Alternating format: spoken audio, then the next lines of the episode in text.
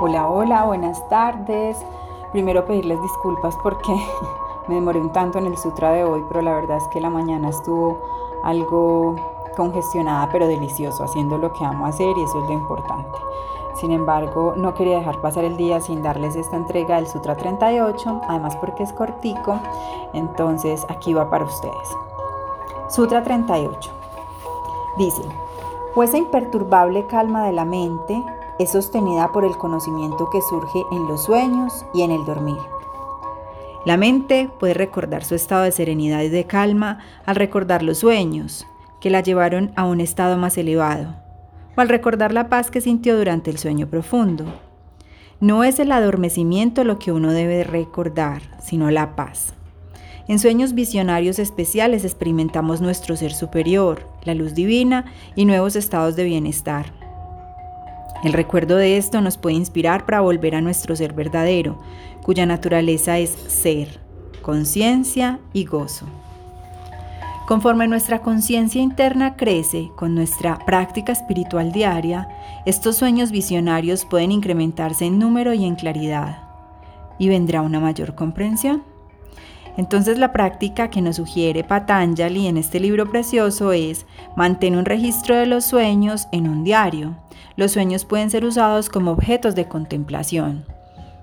Eh, esto muchas personas lo dicen y más que todo muchos de ustedes que han manifestado que en las últimas dos semanas los, han estado despertando a las 3 de la mañana o a las 4 de la mañana. Y yo digo así que los han estado despertando es porque cuando despiertas a esas horas tan especiales y fijo, te miras el reloj y te das cuenta de esas horas, es porque te despertaron.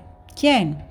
Eh, no sabemos, lo que sabemos es que esas horas eh, la energía espiritual o la energía sutil, digamos que tiene mayor interacción, mayor fuerza, mayor potencia.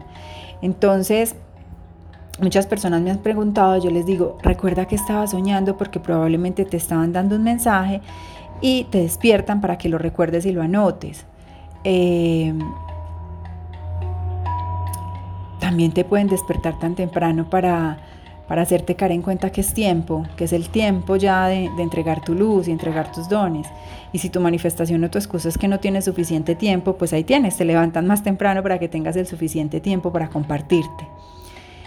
Eh, si me preguntan a mí, yo con los sueños he tenido algo bien especial y es que antes cuando era pequeña soñaba en blanco y negro, muchas veces no recordaba los sueños, otras veces sí los recordaba.